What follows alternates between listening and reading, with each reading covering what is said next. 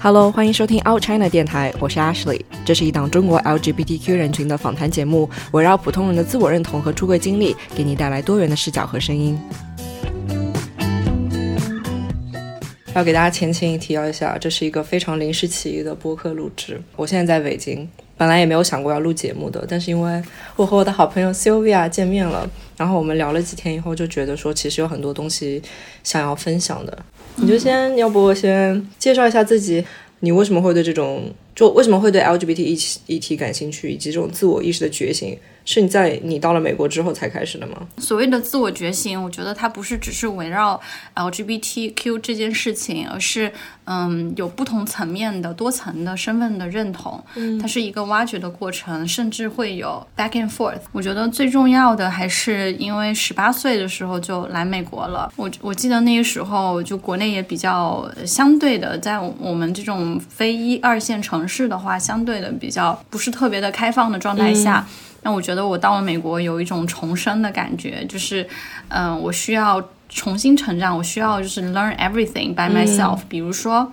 我怎么办电话卡、银行卡，比如说需要这个找警察求助啊，所有这些东西都是从从零开始学。所以那个时候就有一种，嗯，我在重新认识这个世界，跟这个世界建立联系，重新认识自己的这种体会。就是 at the end of day，我最关注的是。我们作为少数群体，嗯，比如说亚裔，比如说女生，比如说 LGBT，嗯，这样子的其中一员的话，我们呃应该怎么样去面对自己和这个世界？嗯嗯，就是说 minority 这件事情对你来说有困扰吗？还是觉得说你很自信的觉得说哦，反正都是一些新鲜的经历？嗯，我我是后者，就是那个时候觉得是呃非常的无知。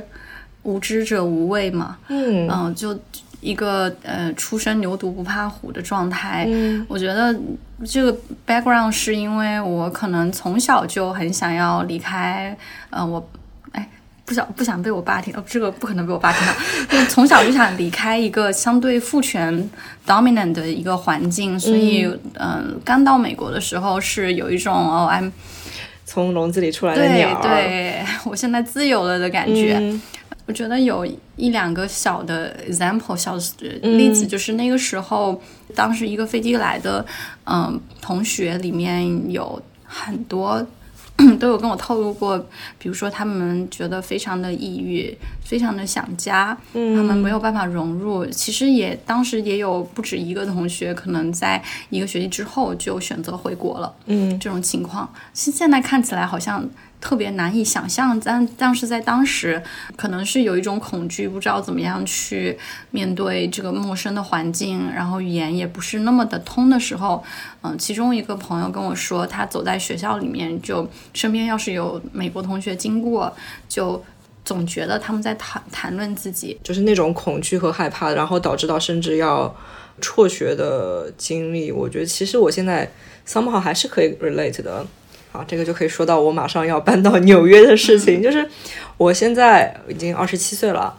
然后要搬到一个新的城市去。我明明已经在美国有过生活的经历，知道该买什么洗衣液，该买什么就是 drying sheet，对吧？我知道怎么去办，呃，电话卡、银行卡也不用办，就其实是一个蛮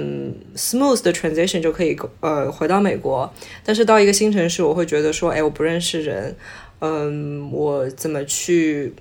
也就是说，put myself out there，怎么去 push 我自己去认识更多的人，怎么去，嗯，建立我自己的 support system。其实我觉得，不管是哪个年纪，有一个物理空间上的转换，很多人觉得说，哦，现在世界也没有那么大啊，你一个机票就可以到。但其实心态上的转换，它所带来的一些影响，我觉得我们其实是没有给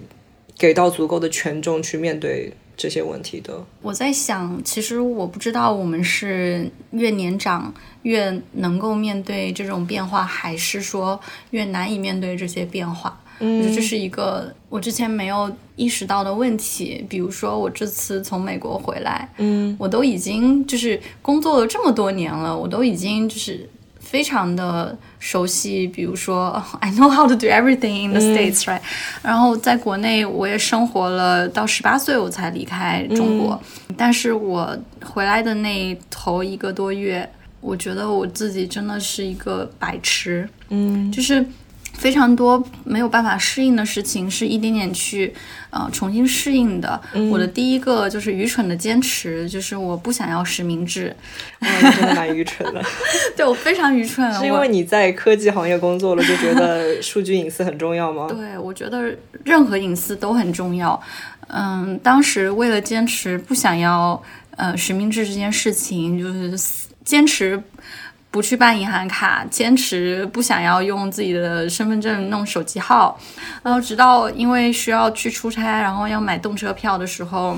嗯、行政说你必须要 你必须要这个有自己的呃实名制的手机号，我才能给你买、呃火车票。所以那时候就去好吧，去申请了手机号，然后才开始办了银行卡。反正反正是一个慢慢的就是放弃这件事情，想说 whatever 的过程。我也不好意思说你愚蠢，不忍心说你愚蠢，但你这个执着也是蛮……但是我能够理解，我有朋友就在呃，在国外的朋友就已经完全放弃微信了，嗯，因为他对微信上的那个呃隐私嗯零信任，就觉得完全不行。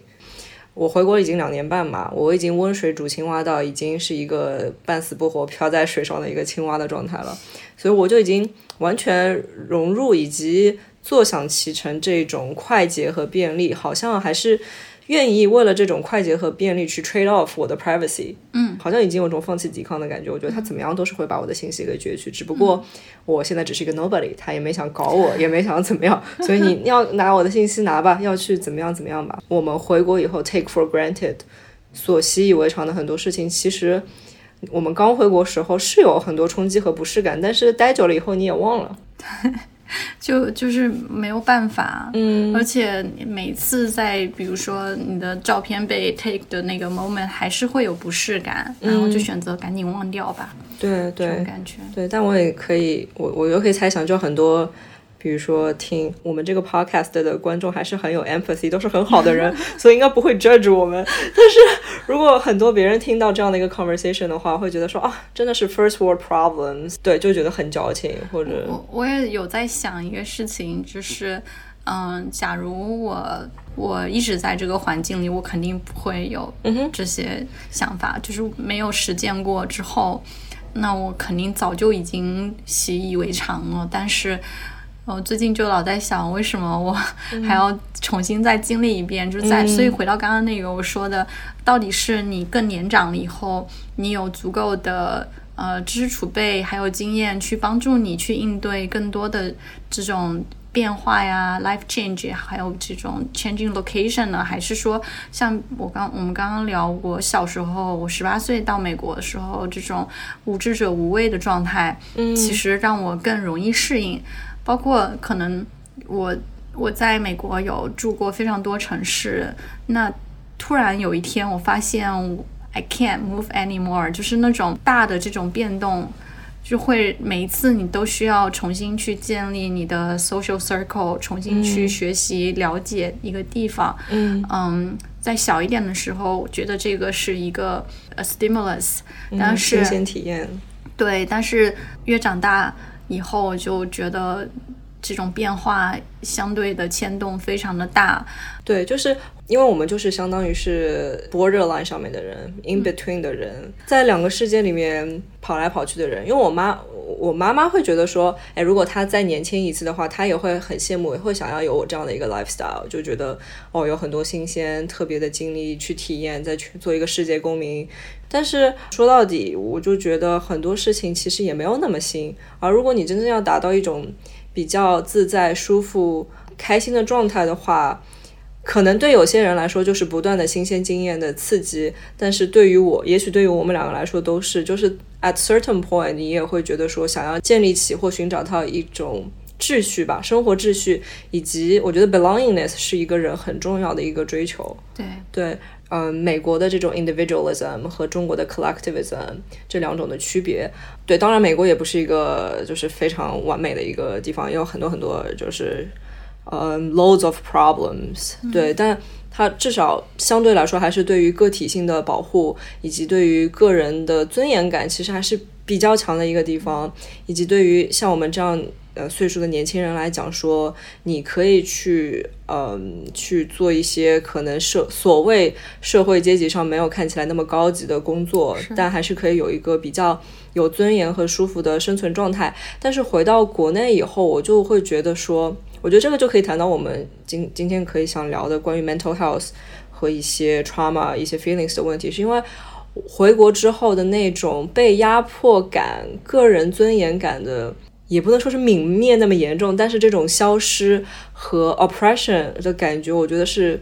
就是非常非常呃现实的。但很多人可能去应对这种痛苦和难受的情绪的方法是，就是 numbness，就是麻木。但很多时候，麻木的状态不是说你已经毫无知觉，而是说 you are overwhelmed。By feelings，就这些太难了。那你能去应对的方法，就只有是去 numb the pain，就是去不去感受太多。但是我又觉得这又是一种可惜，就是当你不去感受你各种鲜活的情绪和感受的时候，那你作为一个个人生活的丰富性的丧失，就它会切断你的痛苦，但你对快快乐的感知也会切断。我觉得就是一个非常可惜的事情。嗯。讲到这里就会有一点悲伤、沉重。我感觉我们这两天的基调就是，对，就是沉重，互相鼓励，再沉重，再互相鼓励。对，因为我们就是比如说关于 mental health 这这个话题，我们也聊过非常多次。嗯，就是在你回国之后，嗯，因为你是呃两年半之前回国的，我是半年前回国的，就可以对比一下。我现在努力回想起我刚回国的半年，以及你现在半年状态。其实我现在想一想，其实还蛮类似的，因为都经历了一些精神上的大崩溃。嗯，对，因为回国的决定做的很仓促嘛，可能大部分理由是因为呃家里人生病，然后也有职业上面的呃考虑等等。嗯，然后可能也是对 L A 没啥 没啥念想。就现在你让我去说这个百分比到底是因为什么原因做了这个决定，其实蛮难讲的。但是可能因为我做事方式就是一个比较。冲动，然后我非常不喜欢拖泥带水。我想好这件事情，我就立刻去做了。但是就是因为这些东西发生的太快，呃，回国以后没过几天就开始新工作，那我其实是没有给我自己的情绪，呃，和这样的一个 major change 有任何的气口和喘息的空间的。然后国内我也没意识到说啊这个。工作压力那么大呀，就是就是真的是我我的工作其实环境很好，因为就是整个 team 的人都很好，然后公司环境也是 LGBT friendly，然后做的也是我热爱的事情，但是呃加班太严重了，work life balance 几乎没有。这个是国内的 normal days。对，所有人都跟你说是说什么回来要做做好准备啊，工作很辛苦。我说，哎，辛苦不怕的，我就是一个吃苦耐劳的、很有毅力的一个人。但真的也不是一个常人。就是当我在加州已经习惯早上九点到晚上五点，然后就去 gym，然后周末没有人会来跟你。就不会打扰你，晚上也不会有人来打扰你，大家工作和生活分得非常清楚。我已经习惯这样的状态快两年的时间，然后回国以后九九六不为过，哦，然后其实当时就是有种把工作当做一个出口吧，因为回国以后其实朋友也老朋友也没什么，新朋友也没时间去交，然后也不知说如果去认识新人，也不知从何说起自己的故事，我也不知道怎么。建立这样的一份信任，所以就还不如把所有的时间都投入在工作上面，因为工作太简单了，就是他可以给你及时的反馈，工作不会辜负你。我做一份事情，他就会给你一份及时的反馈。但是每一次在一个片子结束之后，就会有一个大的情绪崩溃，因为其实我回来以后的孤独感，我和当时的恋人的分手。呃，然后工作的这种压力，没有社交生活，然后家里人的，嗯，家里的一些情况，就是我完全没有自己的 support system，就完全没有自己，就我其实根本就是没有去关心过我的情绪状态，我就觉得说啊，我是一个 tough woman，I'm a tough lady，我自以为我自己强到可以通过疯狂工作来消解别的问题，但其实我不行。当时就印象很深刻的一个场景是，呃，有一天晚上我睡下去之后睡不着，然后突然之间就开始情绪大崩溃，就开始爆哭，然后我找了一圈我所有微信里面的就是最近聊天记录里面的人，我一个都不想跟他们讲，然后当时其实是加州时间，可能早上八点钟吧，我也觉得说啊，朋友们可能有自己的事情，也不好意思去打扰，也不知道从何打扰起。我总不见跟他说，哎，告诉你，我过去三个月刚回国，难受的要死。就有些时候，其实已经失去了及时去处理那些情绪的机会，而这些东西慢慢积累起来，它会反噬你的。我当时没有注意到，但它一定会 就 catch you up and bite you。所以当时那个情景就是，我找不到任何一个想说话的人，我也不知道该，也不好意思打扰朋友。对我自己也有这种状态，然后我再跳出来想一想，其实不是因为，比如说我们现在不方便打扰别人或怎么样的，而是 we don't feel empowered to 嗯 reach out，我们没有就是在我们需要之前，并没有。很明确的去建立这个 support system，就即便是在国外也好，国内的也好，这些可以成为我们 support system 的朋友们，他们也 they don't even know，嗯，他们也不知道他们要怎么样来跟我们交流，嗯。嗯，所以如果他们没有从从来没有 offer 过，比如说，嗯，你可以随时找我，如果你需要的话，我可以陪你聊，那我们不会觉得我们。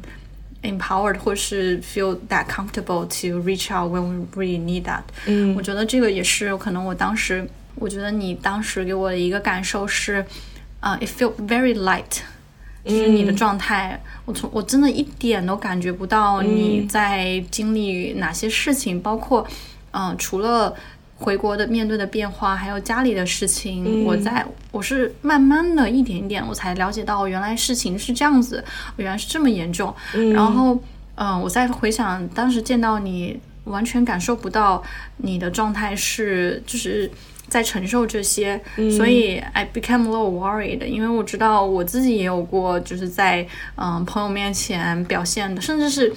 呃，对于自己也是不够呃 honest 的一个状态，就是 I'm OK，fake it till I make it 的这种状态，其实是很 fragile 的。可能我们内心都会觉得不想麻烦朋友，但其实有的时候，所谓的这种 quote 麻烦朋友，是给别人来 quote 麻烦你的一个 entry point，嗯，一个 token。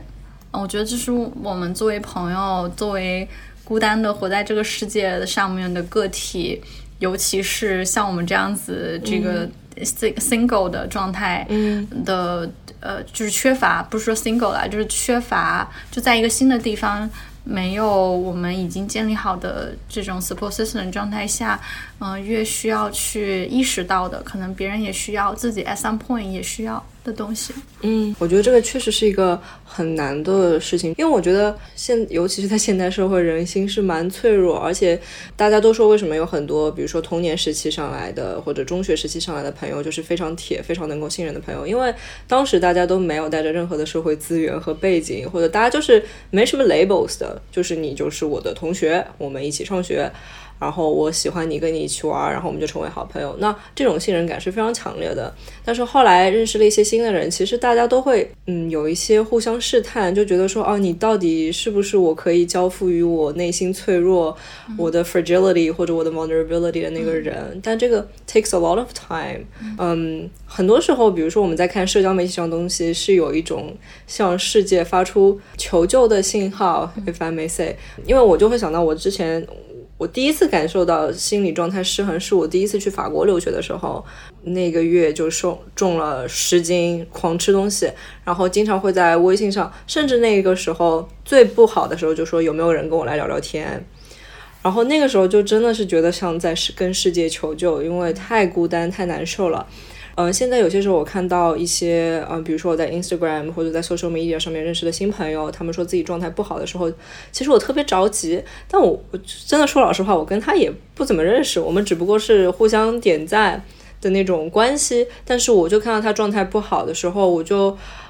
我其实也不太知道怎么做。我能做的就是我给他每一个 Instagram story 都回复，我给他豆瓣广播都回复，就跟他说说话唠唠嗑，让他有一种说。I don't know how I can do it properly because I don't know you that well. But if you need me, I'm here. 就是有一种说，哎，我就一直在你旁边，作为你的小伙伴。你觉得，就希望你可以相信我，因为我是我 been there done that，经历过很黑暗的时候。但希望你可以快点从当中走出来。可能回国以后，就我我不知道这是不是一个 true statement，但是就是在相对安全感缺乏一点的环境和人际关系更复杂的环境，我觉得我们更难去 open up。因为就是前段时间奇葩说不是有一个议题讲的是成年人的崩溃需不需要藏起来？嗯，我我觉得这个真的就是一个就是在这个社会环境下才会讨论的话题。嗯，就是我们的确要藏起来，因为我们也怕被别人认为我们是麻烦，或者是我们怕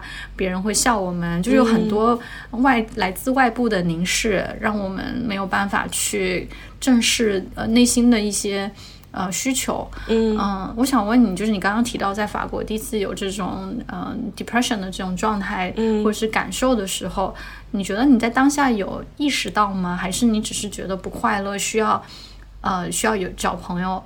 我觉得我自己是花了很长的时间，才慢慢的能够去正视自己的情绪，而且变得非常的敏感对于情绪。嗯嗯，我当时没有意识。我可以归结为是年轻和那是我的第一次这样的经历，因为我那时候出国已经嗯二十岁了嘛，但是在二十岁之前我就一直在上海，家就是一个可以随时可以退回的安全空间，因为我家里家里的关系特别好，我就觉得我可以在世界上面无所畏惧，因为家是永远的港湾，就他给我一种绝对的精神支柱吧，所以我也觉得好像世界上也没有什么大的。不可解决的问题，以以及也是那个时候还没有经历过，比如说家里的什么人的什么生离死别啊，或者疾病的重创啊等等，所以生活是非常简单的一个状态。但是后来去了法国，以第一次留学，第一次处理电话卡，办医保。呃，各种各样的东西，一个人在房间里面怎么跟法国同学社交？必须学会抽烟才能跟法国同学社社交，因为大家喜欢下课了以后在院子里面一起抽烟。那我不爱抽烟怎么办呢？勉强抽。那我不爱 clubbing 怎么办呢？勉强 club。就是我记得是有一次是一个礼拜去了三次 clubbing，有一天晚上转场了四个 bar。哇，从那个以后我就发现说，嗯，虽然那个时候是二十岁的身体，但是这个真的不是我喜欢的社交方式，我做不到。但如果我做不到的话，那我怎么去融入呢？然后就又发现，哎，我找不到融入的方法。然后那个时候又不自信，觉得自己丑、自己胖、傻，反正就是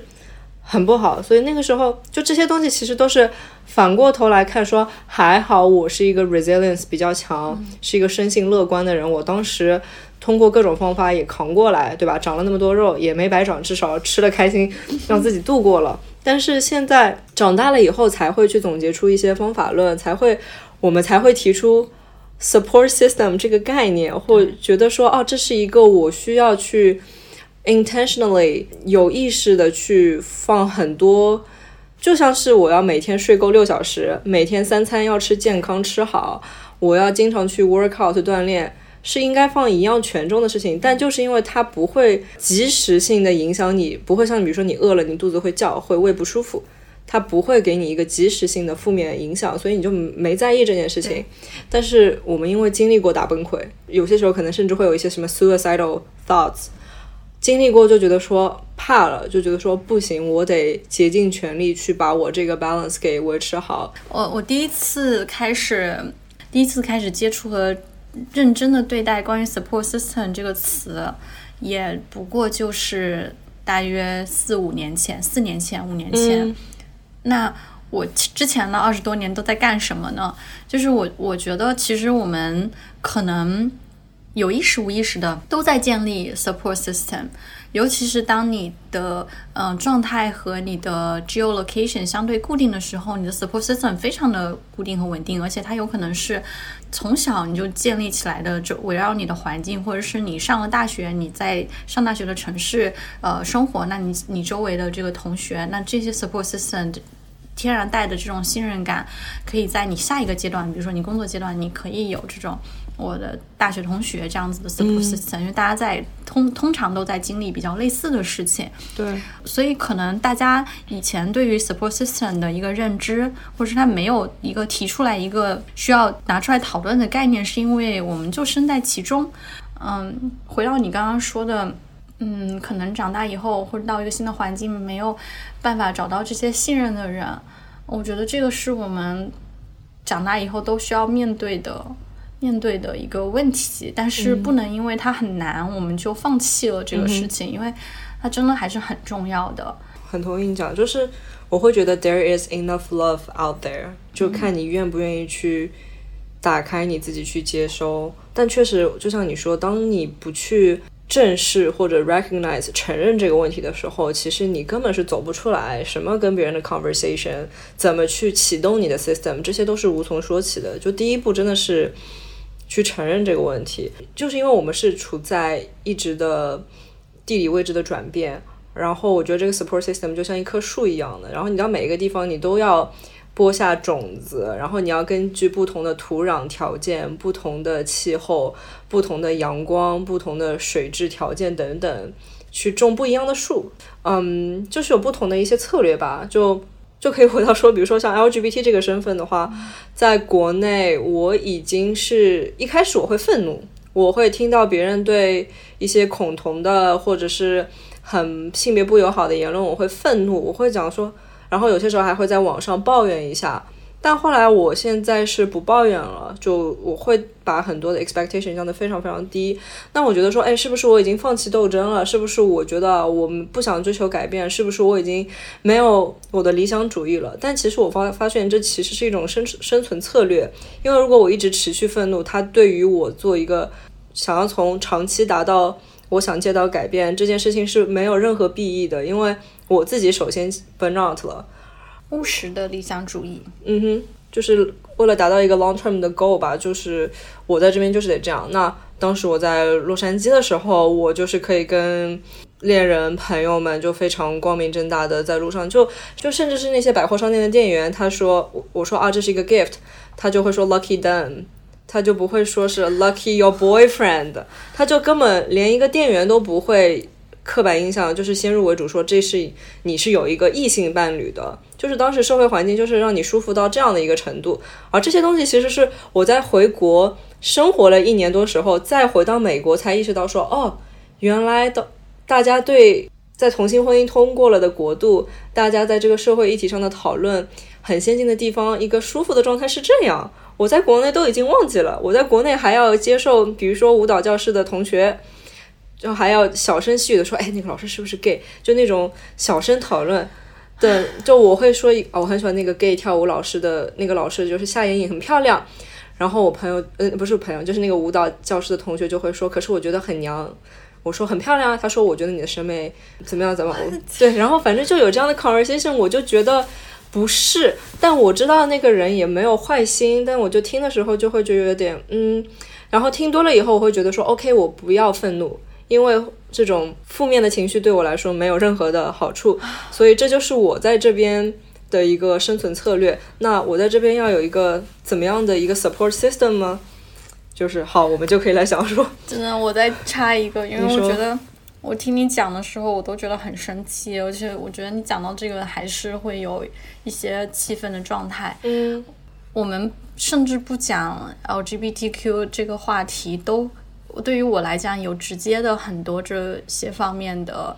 嗯，很很强烈的不适。嗯，比如说，我认为互相尊重是基本的。嗯哼，我认为工作场合在工作上面互相尊重、契约精神，或者说。嗯，礼貌友好的交流、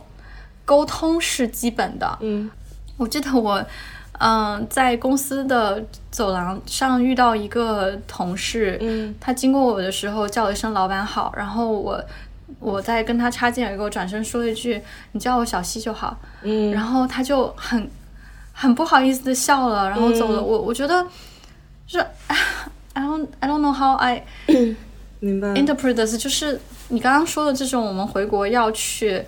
嗯，面对的这种不一样的 challenge，我们原本的生活方式的东西，还有可能我们的嗯 identity 的层面，也有我们的生活方式习惯的层面。嗯，其实我们是很难被理解的那个，而且我们可能因为小众，对我们很难被理解，并且我们可能会。感受到很大的压力，不管是外界给我们，还是我们自己给我们的，需要去理解、融入，adapt ourselves into it。this is so not fair, and that's why we need support system. 是的，exactly，就是因为我们已经看到过一个在我们道德三观里面觉得是一个更好的世界，比如说在工作场合里面应该平等对待，不应该用争吵的方式来呃进行沟通，或者说呃不管是性少数呃女性少数族裔各种各样多元性不同的人，至少都。应该对于异己和不一样的存在有一个起码的尊重，就这些东西是在我们可能就是我们在美国一个这样的一个社会环境里面，已经觉得说是很起码的一个底线问题。回到国内的环境里面，这些也不是一个共识吧，就是还没有一个 common sense 的情况下面，我们要去执着于我们这些已经习以为常的东西。就有些人会建议啊，说那你不可以什么都想要，但我就想要反问说，我不是那种我看到一个好的东西就可以转过身假装没看到，同理，我看到糟糕的东西，我也不可以背过身说，我假装没有看见那个问题。那我已经，我觉得我能对生命最大的敬意就是对它完全诚实。对我是有很多 privilege，我是很幸运，我们都很有幸运，接受好的教育，去看到一个更加公正、友好、对一个个体有起码尊严的社会环境是什么样的。那我们已经浸润在里面一段时间，嗯、我们是很想要能够有方法去迁移，或者说至少是维持这样的一个生活秩序的。但是在国内，太多人跟你说你这是一个特别理想主义、不切实际的想法，那你还不如就直接规训你和收编你，你加入我们的这个游戏规则吧，因为他们。其实蛮多人已经顺势而为，他们也已经放弃了自己的最微小的抵抗，而是成为这个游戏当中的一份子。当然，每个人有自己的选择，我们不去 judge。但是 apparently，像你我以及我身边的一些朋友们，大家还是没有想要放弃做那些最小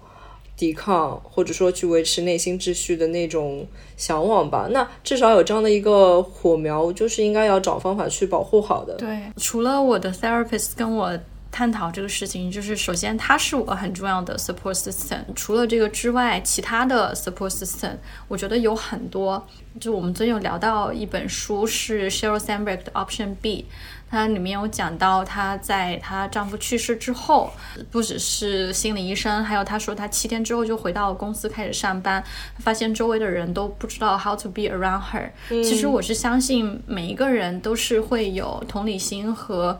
empathy 去想要给一个正在经历 trauma 的人很大的就是尽极力能为的这种 support。嗯，我说的这个是一个，就是是我天真吗？还是他？因为有的人会怕多数人麻烦。大多数人吧，我觉得 empathy 并不是所有人都有的一个能力。对嗯，嗯，但但是是世界上还是好人多，好人多。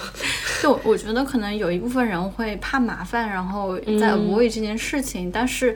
嗯、有大部分人，但我也想要想要天真的认为怕麻烦的人，他们只是 they don't know how to。嗯，我觉得这个是关于，嗯，当一个人正在经历 trauma，或者是你你知道他在经历 trauma 的时候，他身边的人其实也不知道要怎么样给他 support。对，因为比如说你说到 therapist，我也是一个 big 呃 evangelist of therapist，就我非常相信 therapy 这一点。因为我看了一本书叫做《Maybe You Should Talk to Someone》，我已经安利这本书给了无数无数人，微博上也安利过。对，但我是相信 therapy 的力量，但是确实在中国的环境里面看 therapy 太贵了，然后能找到比如说 LGBT 友好的 qualified 的 therapist 也蛮少的。但我觉得也还是可以想方法去找到一些别的方法，然后去建立起自己的一些生活秩序。我们有讨论过，其实最重要的几个 dimension，嗯哼，嗯，除了家人，但家人我们可能很多时候也不想要给他们额外的这种 burden。或者家人也可以分为就是 biological family 和 chosen family 吧。对，对，因为原生家庭，嗯，我是觉得年纪越大了以后，again 也是可能因为跟我个人经历相关，家里有人呃生病啊，之后我会已经发现我和妈妈的关系，就她当然永远是我的妈妈，但我是很想要。增强我的能力去保护他的，因为比如说他们那一代人也不知道啥叫 therapy，他们也呃对心理疾病的重视也不够重要。虽然说中老年人的心理疾病的严重程度，我觉得还是很值得要去被关注的一点。那他可能不知道有些 tools 是嗯在哪里，以及他们这一代人刚接触互联网，刚开始被抖音、什么小红书上面的那些信息，manipulate，对，狂轰乱炸。那他怎么去分别？不像我们这些呃数字时代的原住民，我们是很天然的知道，或者说我们自己有能力去甄别一些信息，他们是不一定知道，所以反而是我们的 responsibility 去帮他们在这个急速变化的时代里面，就去保护他们吧。所以我会觉得，像 family 如果关系好的话，幸运的话，那它永远是你可以去退回去的那个 safe haven 那个安全的港湾。但是对于家人来说，我会觉得我对他有很多的 responsibility，我得先把我自己的情绪处理好，因为我爱他，我爱我的家人呢，我得爱我自己，我才能爱他。嗯，我觉得家人是这样的。然后 chosen family，我觉得每个人都需要 chosen family，especially for LGBTQ people。对，嗯就 chosen family 这一块，两个大的 dimension，一个是你的 romantic relationship，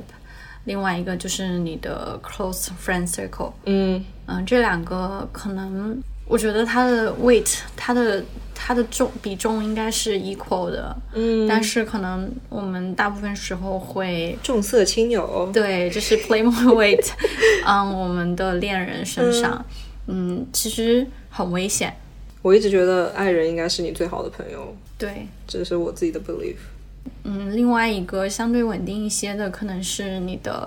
呃 friend circle，嗯嗯，有有分可能最 close 的 circle 和最 close circle 之外，但是随时可以走过来帮你一下的这样子的圈子，他们也会是你很重要的 key members of your support system。嗯，但是，嗯，你得让他们知道呀，你得跟他们交流。对，尤其是 chosen family 这个建立，真的是需要，就是像种一棵树一样，需要不断的灌溉，不断的去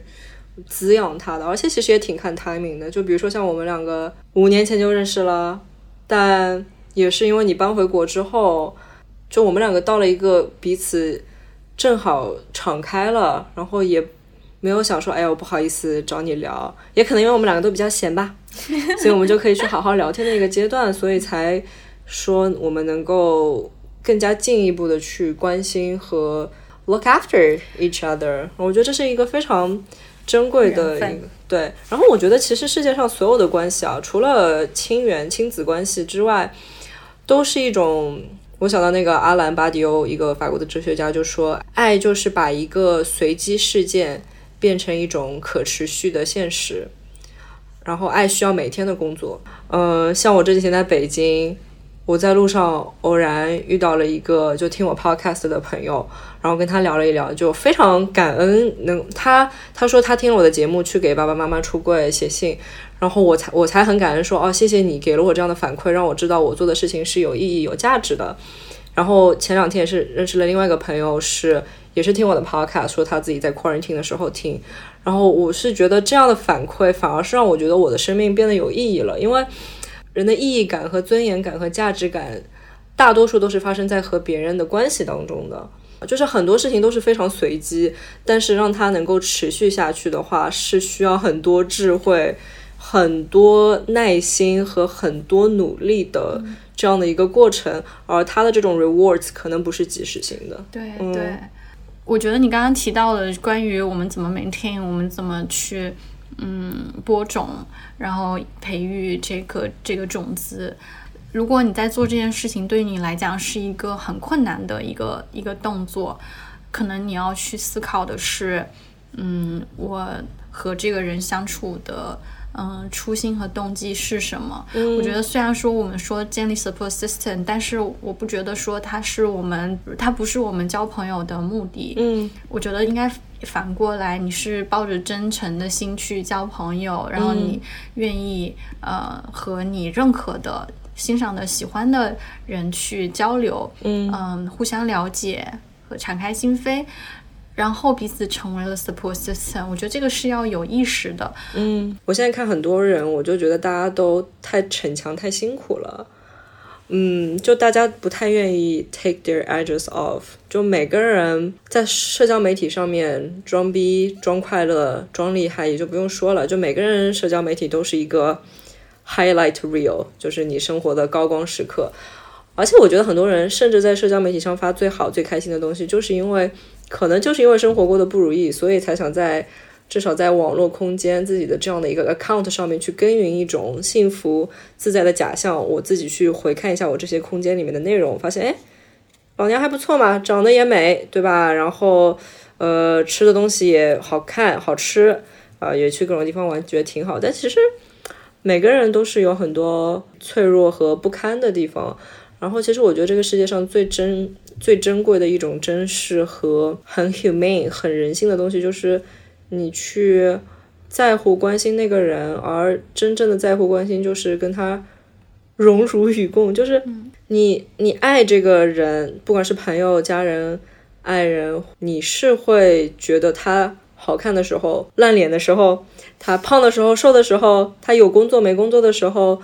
他今天很渣，渣了别人，或者他今天被别人分手的时候，你要看他本质内核上就是那样一个不完美、脆弱但是善良的，你称之为朋友的人。就因为你人生真的蛮短暂的，你生活当中能产生有意义连接的也就一百四十八个人，邓巴数字，我特别信这个。其实你的时间和资源很有限。我这段时间最大的一个痛苦就是我的 support system 的一个崩塌。嗯，就是对我来讲最重要的这个朋友，他在回国了几年以后，变得和以前不一样，完全不一样了。那他现在，当我遇到很大的挫折的时候，social status 都受到 challenge 的这种情况下，我发现我认为的这个 chosen family，然后选择了可能。对于他来讲，更好的一个就很现实的一个选择，或者我会觉得说，任何 system 也是一种动态平衡，nothing lasts forever，people change。对，强行扣一下 LGBT 这个主题，就像很多人跟家里人出柜了以后，出轨之后，有些人发现父母的爱其实是 conditional 的，就你必须得是我眼中的乖乖小孩，我才爱你，而如果你现在就是要去搞同性恋，或者你现在要去搞别的东西。那我就对你的爱没那么深了，这个其实是非常让人心碎。嗯，很多时候就是得接受啊，成年人就是得接受一次一次的失去和一次一次的重建。但我就觉得成熟长大以后，好的一点是你有这个韧性，你有这个 resilience 了，因为你会知道要建立 support system，为了防止自己碎掉。对，嗯，而且我觉得 support system。其实可能分为不同的维度吧，因为我们刚刚讲的可能都是 social，比如说人和人之间关系。那其实还有 physical、mental，那这些就可能是比较个人性了。比如说我学做饭，做干净的好吃的健康的食物，或者我其实我觉得是一种 mindfulness，或者说是一种 gratitude。就我今天喝这个，今天早上吃一顿好吃的早餐，那我就当时就在品味这个好吃的金枪鱼鸡蛋三明治。那我就很感恩，呃，你怎么去 physically support yourself 这个东西其实是你挺可控的。还有就是 work out，比如说我去每天散个步，我晒晒太阳。比如说像我的话，我觉得跳舞就是我过去一年最大的 support system。我我去开发我自己的身体和我自己的身体有一个更好的关系。那它就是我在比如说。嗯，失恋或者说朋友都不在身边的情况下，最大最大的一个 support system。对，所以我觉得这是一个很个人性可以自我掌控的。比如说你的猫猫，对对吧？就是在你哭的时候拍拍你肩头的，我觉得就是很好。嗯，我觉得这边就是知识点啊，就我们刚刚讲了几个 dimension for support system，social、physical、mental。对，嗯嗯，就是比如说 mental 的话，你你就是有更多的经验嘛，比如说去。看，therapy，嗯，对，对我可以讲一下这个。有听过一些朋友跟我说，他呃，就是国内国外都有啊，就是他们在找 therapist 的过程当中，发现一点用都没有，然后就就放弃尝试了。嗯，我觉得你发现不合适应该是常态。你找到一个合适的，那就是一劳永逸。你就要感恩、珍惜。对，如果不合适的话，就绕开。对，就跟感情一样。对，就有些时候不用特别的去勉强生拉硬掰。哦，对。然后再提一嘴，就是关于呃关于 medication 这一块，因为对于抑郁症，嗯，用 medication 这个事情其实非常非常的正常。嗯它其实是。讲到讲到一些这个药理啊，就是我们所谓的这种情绪的波动，使我们大脑当中 serotonin 的血清素的分泌，影响我们多巴胺的起伏的这个分泌的大小，多巴胺多我们就快乐，然后它其实是由由血清素这个程这个分泌的程度在调节的，所以。在国外会用到的一些这方面的药，它是在就尤其是过去几年研制出来新的这些，相对来讲副临床副作用非常小的这些药，其实非常的安全。它是在帮你调控你的 serotonin 的分泌，在一个相对呃稳定的一个区间。然后我觉得它比较重要的点是，能够帮助你在遇到大的创伤的时候，呃，相对的能够有一个。上下的区间的一个 limit 的一个一个控制，嗯，在国内可能会觉得吃药这件事情很很不好，嗯，但其实我觉得主要是对这件事情要重视吧，就是脑子生病了就跟你身体生病了是一样的，对，但对于不同人来说，比如说有些人感冒就不吃药。有些人是一感冒就要狂吃药，所以这个也是看自己个人的一个选择。是的，是的，就对。我们可能想聊的就是 there are a lot of options out there。对的。你可以，如果你发现自己曾经经历过快乐或不快乐，或是你在面对大的 geo 的变动的话，你不妨给自己写一个 list。嗯，然后你可以去给你的每一个这个 list 去排一个序，然后告诉自己在什么情况下你可以用什么样子的方式，让自己 be in charge, be in control，主动的去面对和对抗，有可能会呃产生的这种需要对抗的东西吧。就是知道一旦进入了那个比较黑暗的地方，再爬出来太难了，所以就是现在尽一切可能避坑。就不要掉到那个洞里面去。嗯，对，嗯，我觉得我们都是对自己的要求很高的人，给自己会有很多我们一些 label。我们比如说 be tough，然后我们不能够，或者是 ask for help 是一个不不 tough 的一个行为，或者是怎样。对，就其实根源都是对自己要求特别的高。嗯，说实话，就是有多少人勇于面对自己，呃，有可能抑郁这个。事情似乎 depression 这个事情都 associate with weakness，嗯，对，stigmatize 是的，对，但是事实上并不是这个样子的。我也花了很长的时间才正视了这一点，因为我经常在早期经常跟我的 therapist therapist 聊的事情就是 I feel so little, I feel so small being this way。为什么我是这个样子的？嗯，但是。我的我的就 LGBT 的奶奶，她就经常跟我说，Stop working that hard。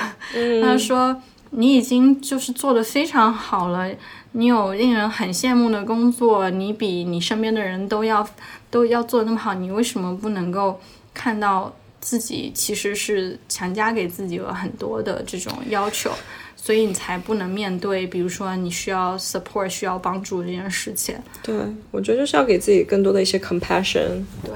就是给自己更多的慈悲、爱和允许自己不一直在往前跑的，停下来喘息的空间吧。因为生命真的不是线性，就是说为了达到目的我就快乐，而是说在这个 journey 里面，在这个旅程当中，每天快乐就是也不能说是成功。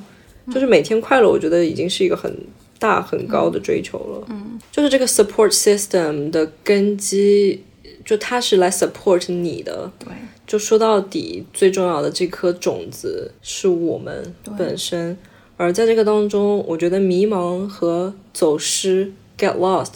是难以避免的。但是永远不放弃自己吧。就当中，时间也会帮助你去筛选说。哪些人对你是真的好，是真的 care about you，想要 empower you，而哪些人是想要 gaslight 你？对，反正我觉得 gaslight 这个名词特别妙。对，gaslight 就意思是说，就是帮你造就一种 distorted reality，让你就或者，我觉得 gaslight 的感觉就是说，替你去 edit your story，就它是变成了你生命故事的一个 narrator，就他告诉你说啊，你人生是什么什么样的。你不配那个人，或者说你做这些事情就没办法，你生活在这个地方，你就必须得这样。But said who？嗯，你是谁？你凭什么来 manipulate 来 determine my life story？我这个我生命故事的叙述者只有我自己。啊，还有一点就是，我觉得我们要 acknowledge 一点，就是 we're not perfect。嗯，我们都是有 flaw 的，这个才是 the beauty of life 吧。嗯，就这一点好难在早年轻一点的时候去面对啊。所谓的完美主义、理想主义，你会首先认为，呃，我自己应该是怎么样的，但实际上就是因为有这种对自己的这种高要求，觉得我应该是 flawless 的，所以当遇到状况的时候会产生自我厌恶。嗯，自我厌恶是 what's blocking us from reaching out for help。但确实能够 being vulnerable，能够 open up，能够接受自己的不完美，是一个其实真的非常难的一个 mindset 的转移。但我就是我很喜欢的一句话，就是 There is a crack in everything, and that's how the light comes in。Right，是的就是爱自己。然后我们那天聊到那本书里面讲关于爱的几个 dimension，嗯了解、关心、尊重、责任。我觉得它可以应用在各个层面的爱。就首先我们爱自己，真的，首先你得足够了解自己，嗯，然后尊重自己是什么样的，比如你说得知道自己怎么样舒服。对，嗯或者是我现在需要什么，我遇到什么困难，我不完美的样子、不好的样子，都要去尊重他，尊重自己是这个样子。然后关心嘛，就是给自己更多的 attention 和关注、养嗯分。然后最后是责任。那那最终，不管我们做决定，或者是我们选择任何的。嗯，生活方式，我们都是在对自己负责。我觉得这也是爱自己的一种方式。对，就是这种跨国性的生活方式是我们自己选的。对，那我们就是得承担，说我两边可能都不没有主人翁的感觉，对，但可能我两边都是有一定程度的自主性的。那我就是在这种跨国的世界里面得到一种自洽性。对，我觉得虽然不能说我们，我觉得绝对不是那种 quote 你不能什么都要啊，嗯这种想法，但是我们不能认为 we don't deserve 嗯哼，it。对。Hello，谢谢你收听到这里。那如果你喜欢我们的节目，记得转发给你的朋友。如果你想支持我们的节目，可以在爱发电这个网站上搜索 Out China 给我们打赏，或者也可以在 Patreon 上搜索 Out China 来支持我们的节目。如果你有任何的建议或者意见，欢迎在微博上私信我。我的微博是橘子酱 Ashley，橘是简体的橘，Ashley 是 A S H L E Y。你也可以到 allchina 官网看到更加多的内容或者给我们留言。那网址是 three w 到 china lgbt 到 org 那今天就到这里我们下期节目再见 take care bye